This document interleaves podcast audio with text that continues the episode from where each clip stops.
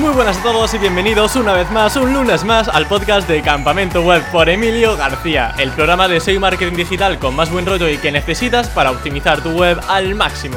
Y si quieres contratar un hosting y servidor de calidad, puedes contar con Rayola Networks, un hosting SSD con soporte en español para que tengas la mejor experiencia y rendimiento. Recuerda que en la descripción de este podcast puedes acceder a la promoción exclusiva de Rayola Networks para Campamento Web. Si vas a crear un nuevo sitio, aprovechala.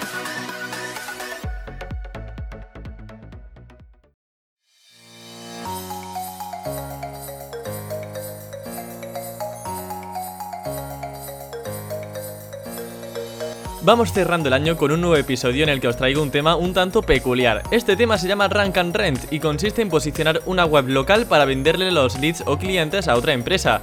El invitado de este lunes, John Cruz, ha llegado a ganar 2.000 dólares al mes con solo esta práctica y en el podcast de hoy nos contará cómo podemos replicar sus estrategias paso a paso cómo escoger buenos nichos, cómo encontrar empresas interesadas, link building, entre muchos otros. Así que, sin más dilación, doy paso a John Cruz. Muy buenas John, bienvenido al Campamento Web, ¿qué tal estás? Hola Emilio, muy bien, ¿y tú? Pues muy bien, eh, me hace mucha ilusión tenerte porque normalmente en el podcast SEO hablamos mucho sobre cómo hacer SEO para micronichos, cómo hacer SEO para e-commerce, pero en tu caso, hay en tu casa, en Colombia, muy lejos de donde yo hago el podcast, te pones a hacer rank and rent, una palabra que yo creo que a muchos oyentes directamente ni les sonará. Y en el podcast de hoy vamos a hablar cómo se puede ganar dinero con, esta, con este método de posicionamiento, que no es tanto posicionar un micro nicho o, un, o un e-commerce, sino realmente alquilar un espacio web, ¿no? Así que bueno, lo primero, bienvenido a Campamento Web, John, y lo segundo, ¿qué es esto del rank and rent? Vale, Emilio, muchas gracias. Para mí un placer y un honor estar aquí contigo y con tu comunidad. Eh, ¿Qué es el Rank and Red? Empecemos por ahí. El Rank and Red es básicamente sería posicionar una web y alquilársela a una empresa o un negocio real. Eh, ¿En qué se basa este negocio? Por ejemplo, una tienda online, la métrica principal sería hacer ventas, o sea, vender algún producto en el Rank and Red es vender un servicio o conseguir leads. En este caso, los leads serían personas interesadas en adquirir ese servicio. Entonces, ¿qué, ¿en qué funcionamiento tiene el Rank and Red? Sería posicionar la web y venderle ese servicio a una empresa real que atienda esos leads. ¿Qué cosas se pueden alquilar para Rank and Rent? ¿Una web, una ficha de Google My Business? Mm, ¿Cuáles son las cosas que principalmente se alquilan? Eh, se pueden alquilar ambas, ambas, ambos activos, por así decirlo. Eh, yo personalmente empiezo trabajándolo por la web. Eh, conseguir leads orgánicos, de posicionar algún, algún nicho de servicio en cierta localidad, es lo que mejor me ha funcionado.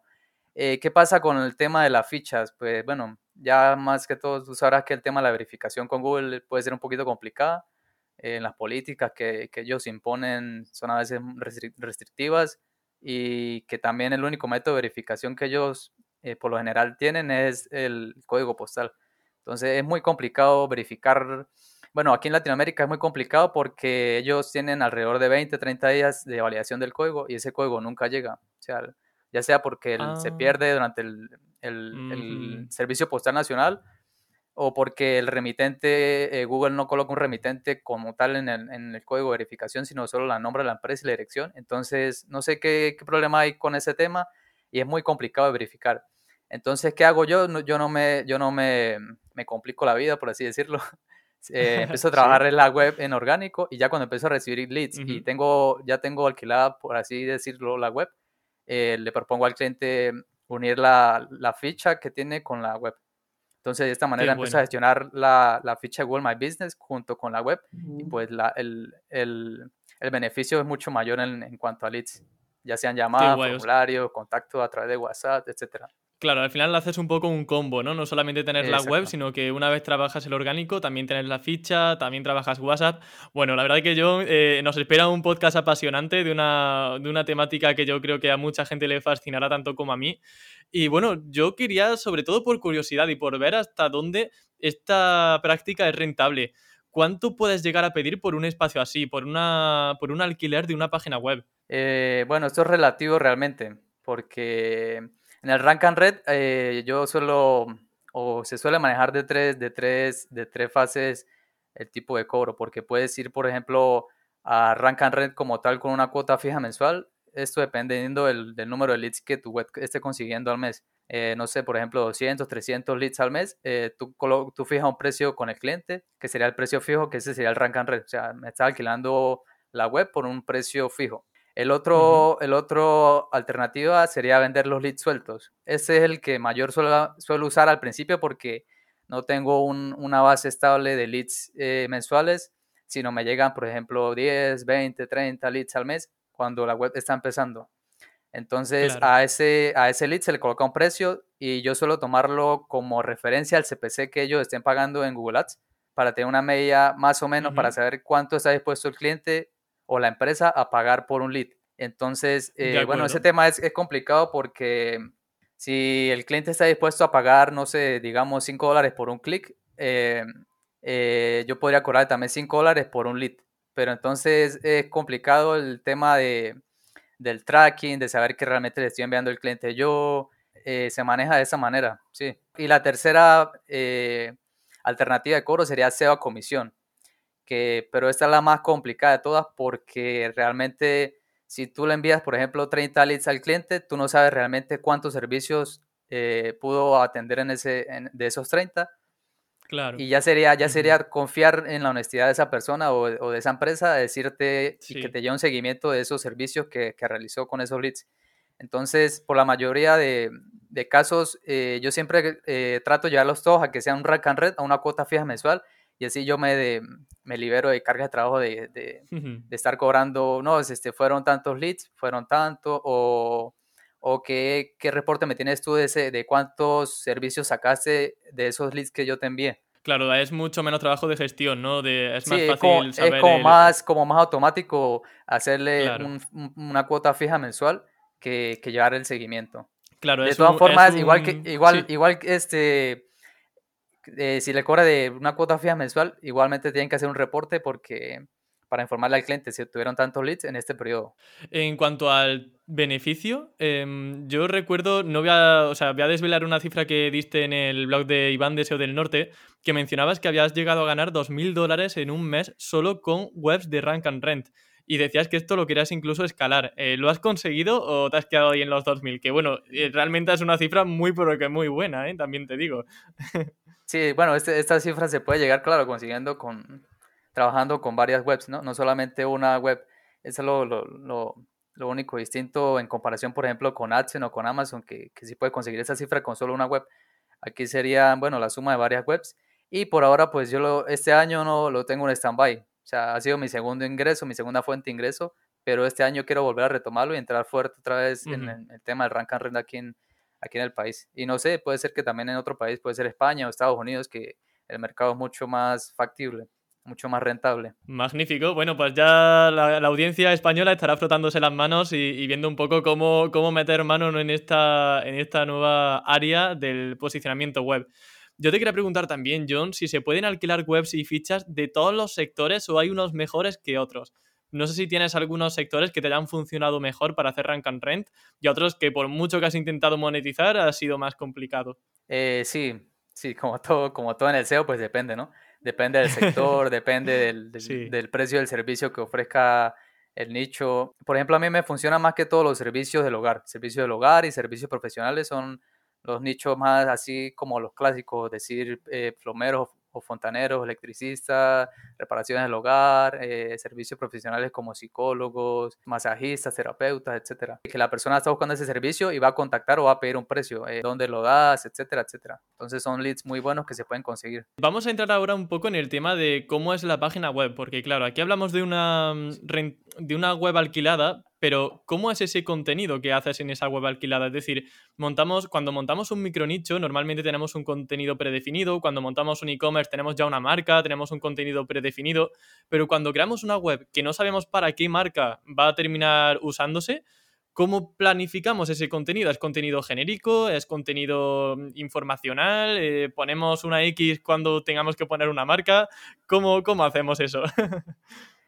Bueno, realmente, como, como dice el nombre, es rankear y, vender los leads, ¿no? Entonces, la idea sería hacerte pasar por una empresa real y que, sea, que se vea real entre ante los usuarios o, el, nicho de mercado al que estés dirigiéndote. Por ejemplo, no sé, tú vas a atacar un nicho de abogados, pues tienes que, yo siempre lo que hago es investigar el mercado realmente. ¿Cuáles son las cosas que, en las que te fijas para hacer ese estudio de mercado? Bueno, en, más que todo, si, si, si, si tienes ganas de montar un nicho de este tipo, es puedes empezar por la, empresa de un familiar o un amigo que o que preste un servicio o que tenga ya un negocio un negocio montado, no sé, por ejemplo, que ofrezca servicios de plomería, por ejemplo.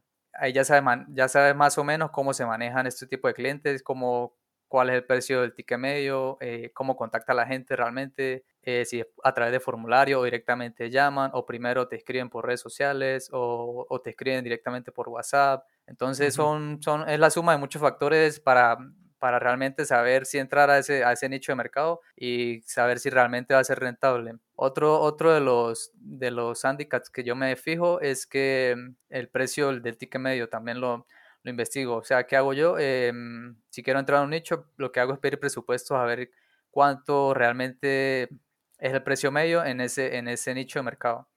Entonces, si tengo más o menos una idea de si me va a ser rentable para mí vender esos leads en ese nicho o no.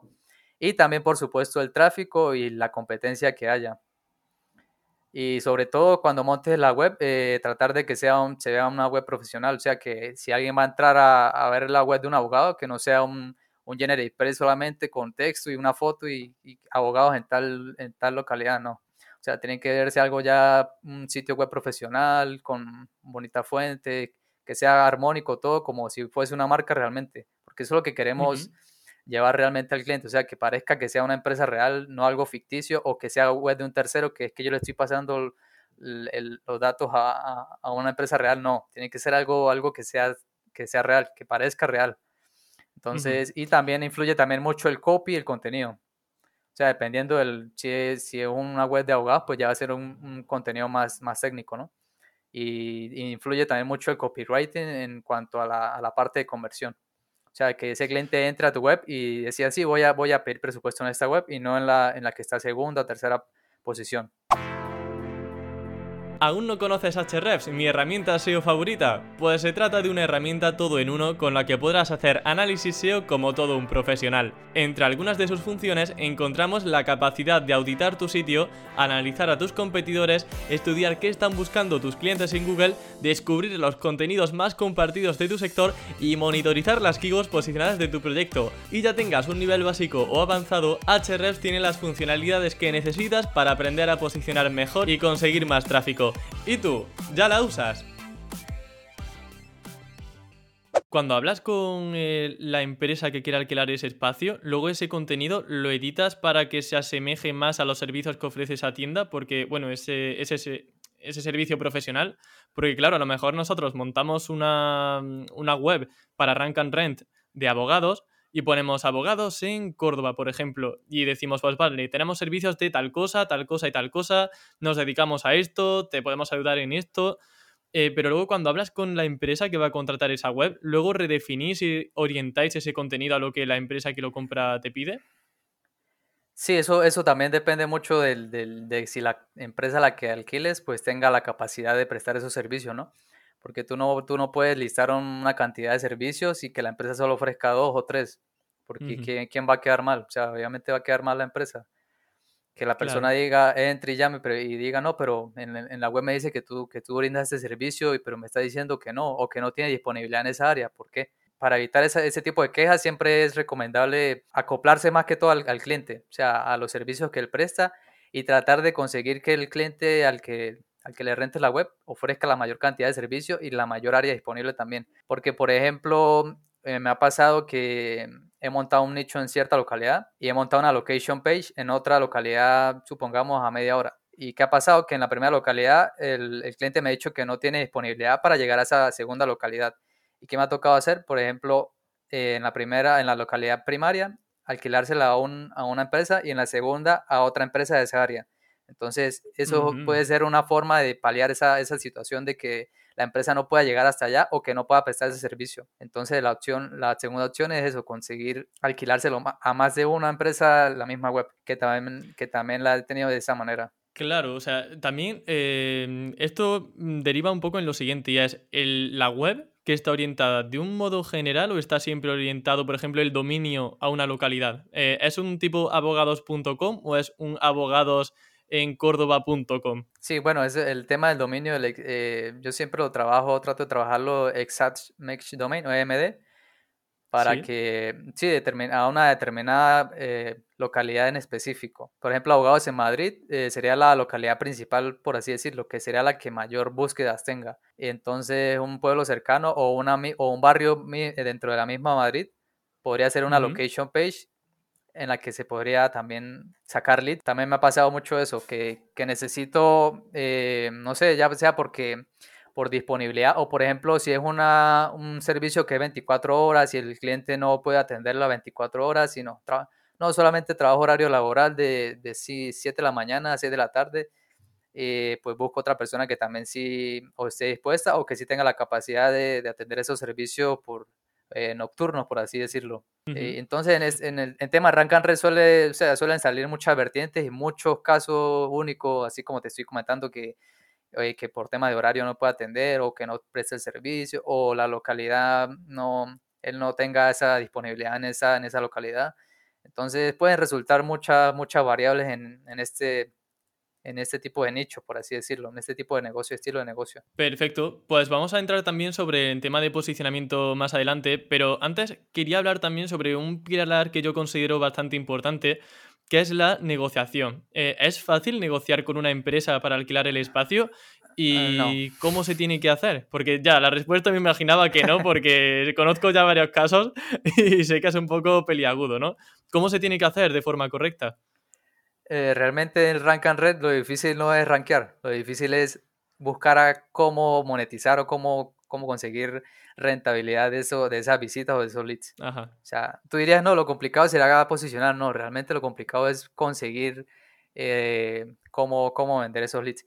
Eh, ¿Cómo lo hago yo? Yo por lo general cuando ya empiezo a recibir eh, solicitudes o llamadas, yo configuro un número, un número alternativo que tengo y pues así me doy cuenta que me están entrando llamadas, por así decirlo. Y también, bueno, hago el tracking a través de Tag Manager, Analytics y luego posteriormente los informes a través de Data Studio para automatizar. Eh, entonces, cuando ya empiezo a recibir, no sé, digamos uno o dos leads al día, digo, no, ya es hora de, ya es hora de conseguir una empresa que se, que se haga cargo de estos servicios. Entonces, ¿qué hago yo? Yo me voy, por ejemplo, a un, a un directorio tipo páginas amarillas, Star of Service, eh, OLX, que es muy, muy famosa aquí, como decir mil anuncios allá en España, donde se anuncian empresas o casi siempre eh, elijo las que no tienen visibilidad, que esas serían las primeras. Hago un listado con el nombre de la empresa, el número de contacto, correo, etcétera, y luego los empiezo a contactar. Hago un listado. Eh, no tomo en cuenta nunca los que están ya posicionados porque no tiene lógica decir, no, tengo esta web posicionada con estas visitas y que te van a decir, no, ya tengo esta web, muchas gracias, que me ha pasado mucho, inclusive con, con empresas que están en cuarta página, eh, los he llegado a contactar. Sí, ya te han dicho, no, nosotros ya en la cuarta página nos apañamos, este, ¿no? No, este, este, mi sobrino me lleva a la página web gracias a las redes sociales, y yo, vale. te estoy llevando, te estoy llevando clientes directos que están buscando tu servicio para contratarte. No, no, no, gracias, yo ya tengo página web, no necesito más clientes, me han dicho. Y al final, entonces, ¿cuál es el punto de inflexión para que realmente te digan que sí? Eh, bueno, como te decía, hago el primero listado y empiezo a contactar más que todo directamente llamando. Porque si, si, empiezas a escribir correos, eh, casi siempre no te van a responder o ni siquiera lo van a abrir. Eh, llamando directamente, puedes preparar algún script explicándole al cliente y sobre todo es, es muy difícil conseguir rentar o alquilar esta web porque en las empresas es muy complicado que sepan o que, hayan escuchado el término del SEO, qué beneficios trae. Eh, entonces, para vender esos leads es muy, muy complicado por ese tema, porque el, nicho de mercado no está preparado para, para recibirlo. Claro, tienes que formar a, la gente para que conozca un poco el poder ¿no? del posicionamiento y luego además eh, decirle que eh, tener esa web para ellos, pues al final le va a derivar ventas directas para su negocio, para su servicio profesional. Em, vale, entonces, ¿de qué modo podemos justificar las ventas que provienen de la web?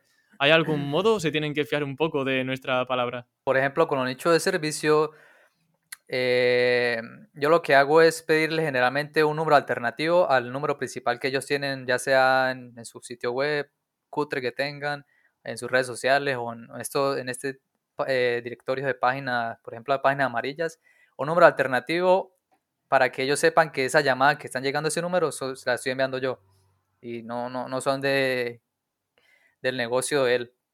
Eso como primer paso. Y segundo paso sería ya la parte de medición de la web, medición de eventos en los botones, en los botones de llamada, en los botones de contacto o formulario, en los botones de clic en WhatsApp. Básicamente serían esos tres. Y por ejemplo, como yo no uso un sistema de tracking o un software de, para rastrear llamadas como tal, eh, yo, lo, pues, yo lo hago, por así decirlo, a mano, a través de Analytics. Entonces lo que hago es configurar un botón para la versión desktop que diga eh, ver teléfono. Por ejemplo, si están viendo desde un desktop, de, una, de un escritorio, de un PC de escritorio, vean el, cuando den clic, pues se abra el número, este es el número, llámanos acá. Y cuando estén desde, navegando desde un, ya sea una tablet o un, o un dispositivo móvil, un, un celular, eh, le muestro otra versión del botón que sí directamente llame desde el teléfono. Entonces, mm, esos eventos yo, yo, los, yo los traqueo a través de Analytics y luego, luego los sumo como tal en Data Studio. De maravilla. Me comentaste que hiciste Rank and Rent con una veterinaria, pero que te costó negociar y justificar las ventas que pudiesen venir de la web. Al final, imagino que esta sería la solución, ¿no? Eh, realizar eventos de tracking dentro de Analytics y también incluso eso traspasarlo a un Data Studio.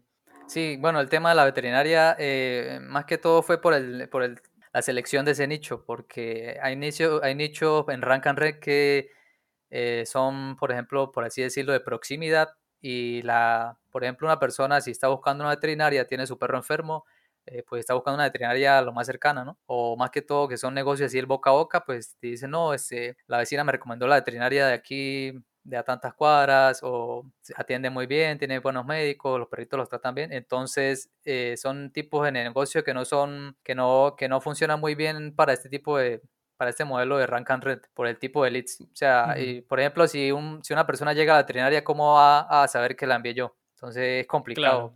A menos que, no sé, si cada, cada cliente hiciera una encuesta, no, ¿de dónde nos buscaste? ¿De dónde, a través de dónde nos viste? Entonces, que ellos implementaran esto en, en, su negocio era muy complicado. Y precisamente con, esa, con ese nicho, yo lo tuve que como dos años, como un año, lo dejé hasta que se venciera y se lo alquilé, coloqué tres números en tres diferentes ciudades y pues estuvieron, le, estuvieron, le estuvieron recibiendo leads gratis durante que, durante que, duró el, dominio en, línea. Jo, podrías haber pedido una pequeña comisión, aunque sea. es que, que, era muy complicado porque el, primero, em, cuando contactas ese tipo de negocio, pues atiende más que todo una secretaria, ¿no? No hablas directamente con el dueño de la veterinaria. Ya. entonces e, es muy engorroso ese, ese proceso de de llegar a, una negociación, a un, a un feliz término con, con, una empresa de este tipo. Entonces es siempre muy importante la selección del nicho. Antes que todo, así como cuando estás este, buscando una web de AdSense o de Amazon para afiliación, es muy importante la, seleccionar correctamente el nicho. Porque si no, no vas a tener éxito. Eh, sí, hemos hablado antes de que los servicios profesionales suelen ser una buena elección. Eh, veterinario, por ejemplo, no es muy bueno porque, como dices, el factor proximidad es algo muy importante. ¿Hay algún otro factor que tengas en cuenta para desechar o decantarte por un nicho? ¿Estos son principalmente lo que tienes más en cuenta? Sí, más que todo es el, tipo de negocio. O sea, qué tan, qué tan, o sea, tienes que ponerte en la piel del, del, cliente en este caso y preguntarte eh, si estoy buscando un tipo de servicio, ¿cómo lo, lo contactaría? O sea, lo llamo, pido presupuesto, pregunto en varias empresas qué, qué, servicio ofrece, más que todo fijarse en eso, porque si, si empiezas a crear nichos a lo loco, no sé, librerías, eh, venta de perros calientes, no sé, eh, cosas así, porque sería como, como, cómo vas a vender eso, ese tipo de leads. Entonces es muy importante siempre la elección. Y siempre a la fija es irte a eso, a servicios del hogar y servicios profesionales, que son los, los que la mayoritariamente la gente pide, pide cotizar un, o pide presupuestos o preguntas sobre los servicios antes de ir a, presencialmente a, a, recibirlo o que el, o que el profesional venga, venga hacia ti a, a dar ese, ese servicio. ¿Dónde encontramos las empresas interesadas en que nos alquilen la web o la ficha de Google My Business? Hemos comentado, bueno, en una podría ser mil anuncios. Yo creo que el equivalente más cercano sería incluso Páginas Amarillas, que es un directorio de empresa muy grande aquí en, España.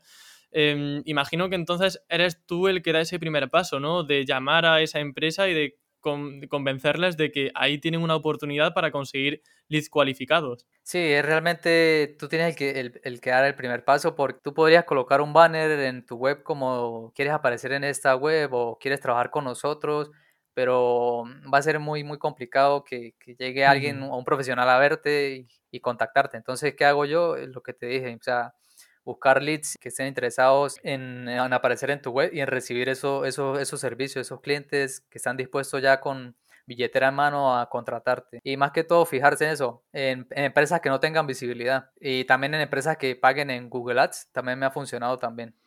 Ah, muy buena esa, claro. Ahí ya sabes que hay gente que está invirtiendo eh, en marketing 100%. Sí, entonces yo lo que hago, por ejemplo, si ellos tienen una web muy fea, horrorosa, y están pagando en ads, eh, que, que, como es lo que pasa en la mayoría, yo lo que ofrezco es, eh, hablo con ellos y le digo que, que voy a ofrecerle un precio menor al que están pagando en Google Ads.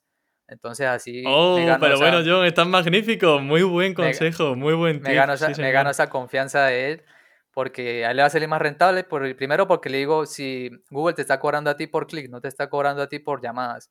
Y segundo, eh, yo te, voy a cobrar a ti por cliente que te contacte, no porque simplemente haga clic en la web y entre y visite y salga es porque te voy a cobrar porque te van a llamar y te van a pedir presupuesto o van a preguntar sobre ti, sobre tus servicios. Muy bueno, muy bueno, pues me encanta. En cuanto al tema del porcentaje de éxito, ¿cuántas llamadas sueles hacer de promedio hasta que una empresa te dice, sí, me interesa? Por esa risa imagino que muchas empresas, ¿no? sí, bueno, realmente cuando yo empezaba no tenía nada de experiencia. me costaba muchísimo convencer a, a las empresas, o sea, eh, tienes que mentalizarte que si estás empezando o quieres empezar en este modelo de negocio, que te vas a sentir muchas veces frustrado porque o sea, las, empresas van a pensar que estás hablando en chino y tienes que mentalizarte que, bueno, si no es este, va a ser el siguiente, el siguiente, sucesivamente, hasta que ya agotes la, última empresa, por así decirlo, que ofrezca servicio en la ciudad. Y al menos una, al menos uno va, va a creer en ti y va a confiar en ti, como me ha pasado. Que ¿Y cuánto más llamar, o menos de promedio, yo? Que he podido llamar hasta a 20, a 20 empresas y todos me han dicho que no y solamente uno me ha dicho que sí. Bueno, sí, vamos a probarlo. Inclusive cuando yo no les cobro nada, eh, les digo, le voy a dar un mes, un mes gratis de prueba para que vea que si son leads reales. Eh, y entonces, es bastante complicado ese tema, sí. ¿Cuánto solías pedir? A ver, más o menos, ¿cuál es la horquilla de precios que suelen manejar? Eh, no sé si 200, 500, 1000 euros por un espacio. ¿Cuál es la media más o menos de por lo que sueles alquilar un espacio en, la web? Bueno, o la web mm. entera realmente, o sea... Sí, mm, yo realmente alquilo la web entera. O este, dependiendo la localidad o del servicio que ofrezca, se puede entre. Claro, lo que decíamos de tener una web genérica, ¿no? Que tenga muchas localidades y que cada una tenga su propia empresa. O que, por ejemplo, ofrezca un servicio y la otra sí lo ofrezca. También, también tengo ese caso. Eh, que cómo determino ese precio puede ser a través del CPC que ellos estén pagando Google Ads. Eso es un precio que yo tomo como referencia. Luego, ¿qué hago? Cotizo, no sé, en las cinco primeras eh, empresas que estén posicionando por esa web qué precio tienen de medio los servicios, o sea, qué precio medio manejan ellos para tener una idea de cuánto cobrarle. Y luego, pues, este, ya llego a negociación con el cliente, con una vez ya pasado la periodo de prueba, ya sean de 10, 15, 20 días de leads que tú les envíes gratis, tú hablas con él y llegan a un acuerdo. Y esto depende mucho, o sea, depender mucho la calidad del servicio que ofrezca, la experiencia que tenga, los precios que él maneje. Y entonces, eh, como una cifra así promedio, diría que el promedio serían 200, 300 dólares por una web que esté consiguiendo buenos leads. Vale, un promedio, muy buenas cifras. Claro, al final teniendo varias webs de Rank and Rent, desde luego pues te puedes sacar incluso un sueldo como fue y sigue siendo, imagino, tu caso en este sector. Genial. Em, vale, pues vamos a ir ahora a hablar un poco de SEO, de posicionamiento web, porque sabemos ahora más o menos cómo tenemos que negociar, algunos consejos para encontrar a esas empresas que podrían ser interesadas. Sabemos que no va a ser un camino fácil, que vamos a tener que, que tener la oreja roja ya de tanto llamar a empresas, pero, Pero vamos a hablar ahora de eso, del posicionamiento, porque ¿cuáles son para ti los factores más importantes para posicionar una web en local? Bueno, para posicionar una web en local se hacen las mismas optimizaciones que, cualquier otra web. O sea, primero hace el keyword research, eh, realmente tiene que ser muy bueno, ya sean keywords transaccionales e informativas que también te van a servir luego para el blog. En cuanto a la optimización, plantear muy bien la arquitectura desde el inicio. O sea, como toda web que, que vas a hacer desde cero, la planificación es, vital en este tipo de negocios. Hacer las location page correctamente, optimizadas con su jerarquía, con su contenido, sus palabras claves eh, de manera semántica, el enlazado interno, el interlink entre páginas de silo, silo de localidad, de location page con los silos de servicios también.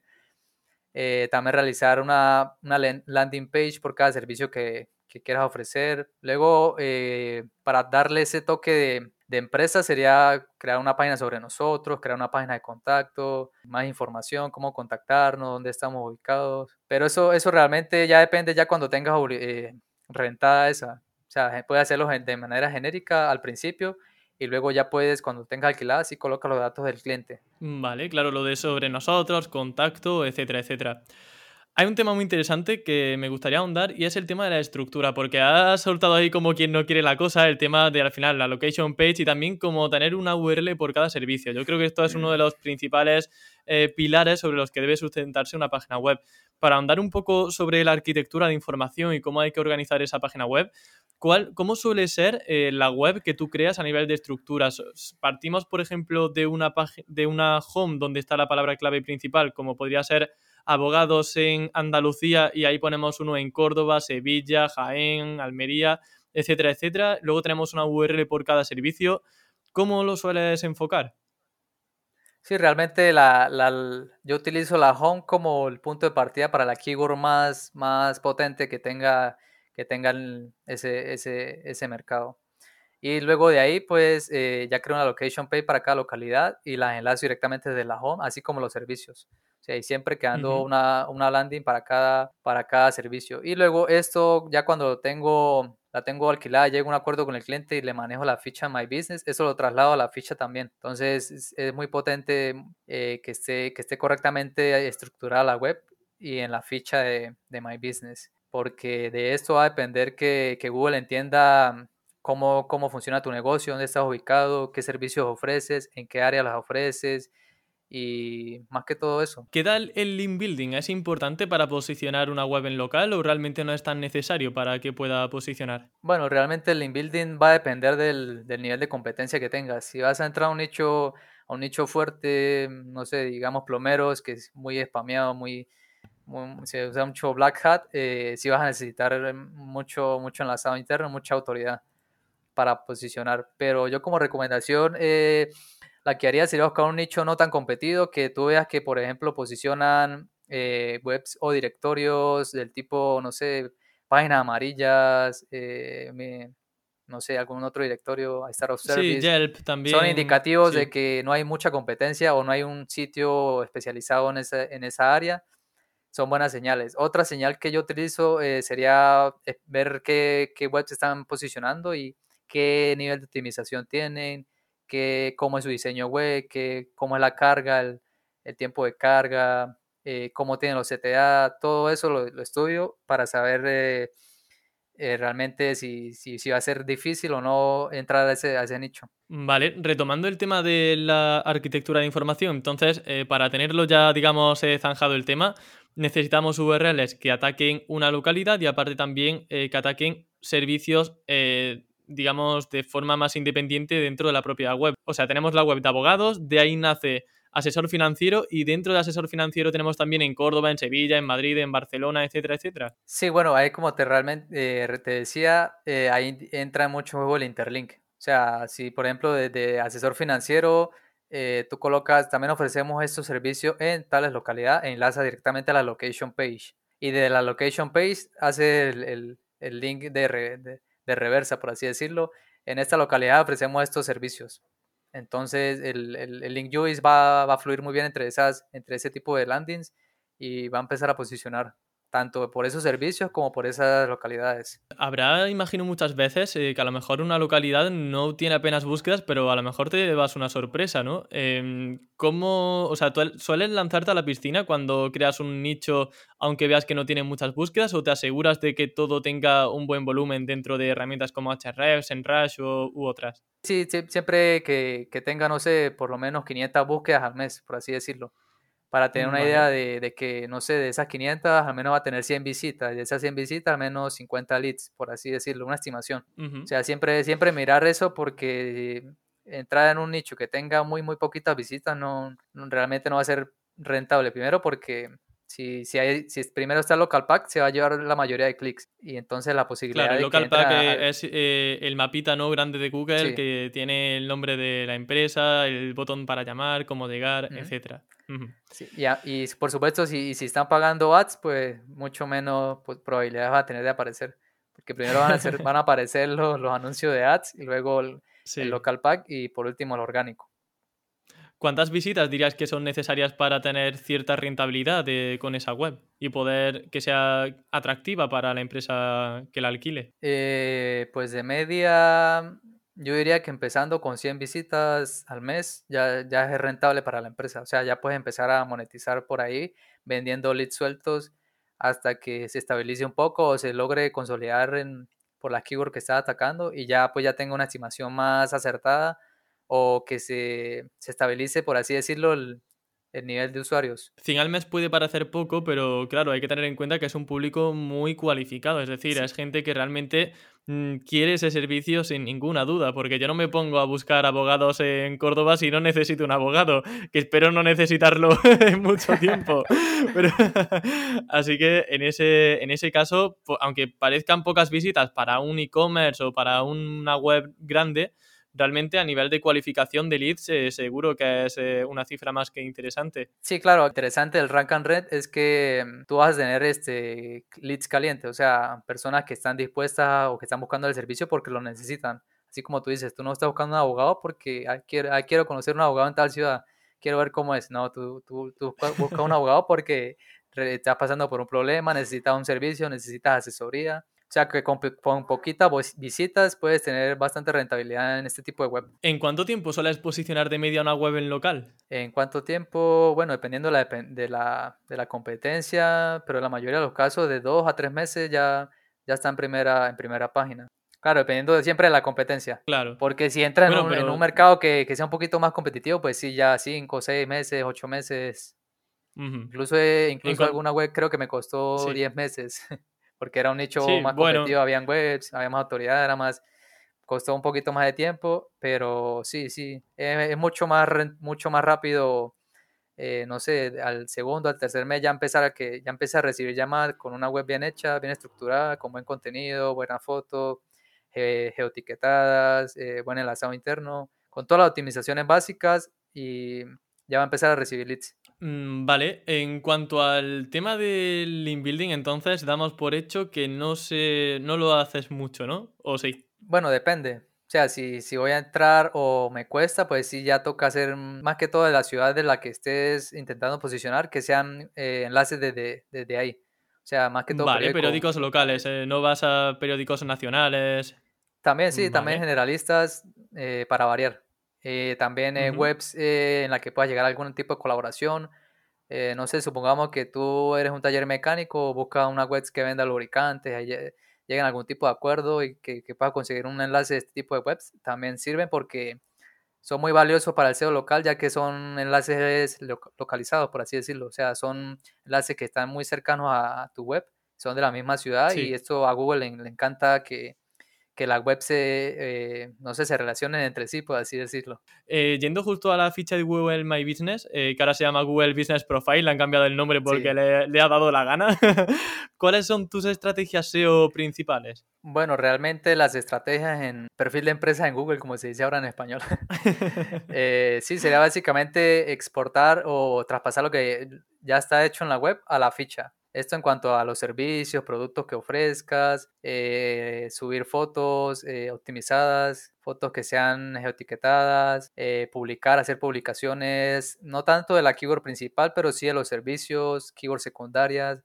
Eso ayuda mucho a que cuando, por ejemplo, un, un usuario busque un, un producto o un servicio tenga la posibilidad de aparecer como una recomendación, un snippet que, que te muestra en Google, en el local pack, que dice, esta web eh, tiene, publicó sobre esto. Te, te, marca negrita que, que, habló sobre ese servicio o que ofrece ese servicio. Eso es muy curioso porque al final es como tener un artículo dentro de tu propia ficha de Google My Business. Es como tener una URL donde tú hablas de un servicio, donde hablas, eh, bueno, sí, del servicio que tú tratas, por ejemplo, pues abogados en Alicante o asesor financiero.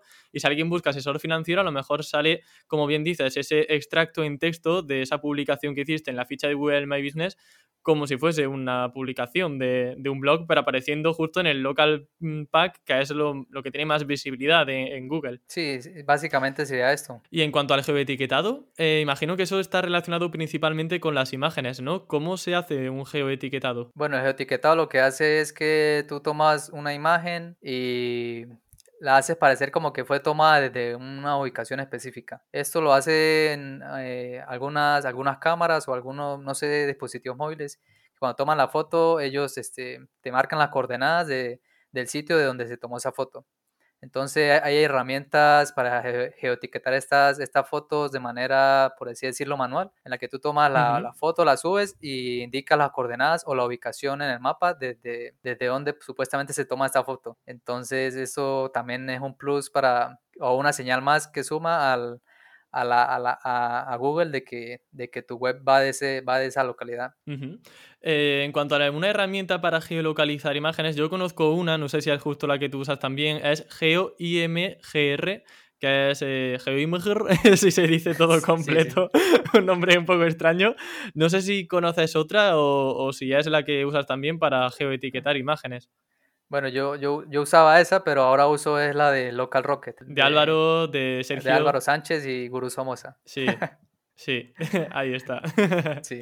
que de hecho también tienen un... A quienes le interesen el tema del SEO local, hay un episodio en Campamento Web con ambos que yo creo que es de los episodios más completos que he hecho nunca sobre SEO local y la verdad que fue genial traerlos. Y hoy hablar un poco también de SEO local enfocado a Rank and Rent, la verdad que está siendo magnífico. Em, yo ya para terminar, John, te quería preguntar si crees que le queda mucho tiempo a esta estrategia para ser rentable o sientes que, está un poco quemada o que hay falta de interés por las empresas. Poco, imagino que la respuesta será positiva para animar un poco a la gente a que, a que siga dándole caña a este, a este ámbito. Sí, realmente eh, no diría que está quemada. Yo diría que, que está muy verde aún y que es complicado eh, rentabilizarlo de manera fácil a, como estamos ahora. O sea, falta mucha, mucha formación hacia las empresas, mucha información sobre cómo funciona, eh, cómo funciona el SEO, cómo funciona Google y lo beneficioso que es. O sea, que ya el, paradigma de la publicidad está cambiando y pues ya la, ya la gente no, no va directamente a, a los negocios a buscar, a, a pasearse por las calles, sino directamente buscan el servicio o el producto que necesitan desde Google y creo que ahí es donde falta, falta esa información hacia las empresas para que sea mucho más fácil de, de venderlo, por así decirlo, estos leads. Bueno, pues nos tendremos que convertir en esos superhéroes locales que le ayuden a, a, las empresas a salir adelante dentro de Internet. Y bueno, pues John, ha sido un verdadero placer tenerte en Campamento Web. La entrevista termina aquí. Ha sido un placer hablar contigo sobre Rank and Rent. Espero también que muchos oyentes eh, se pongan manos a la obra para montar incluso sus webs y alquilar esas webs eh, hacia otras empresas que quieran conseguir esos leads. Así que lo dicho, John, muchísimas gracias por pasarte y a tope con el Rank and Rent. Vale, Emilio, muchas gracias por invitarme a tu, a tu programa. Genial, un abrazo, John. Un abrazo, cuídate.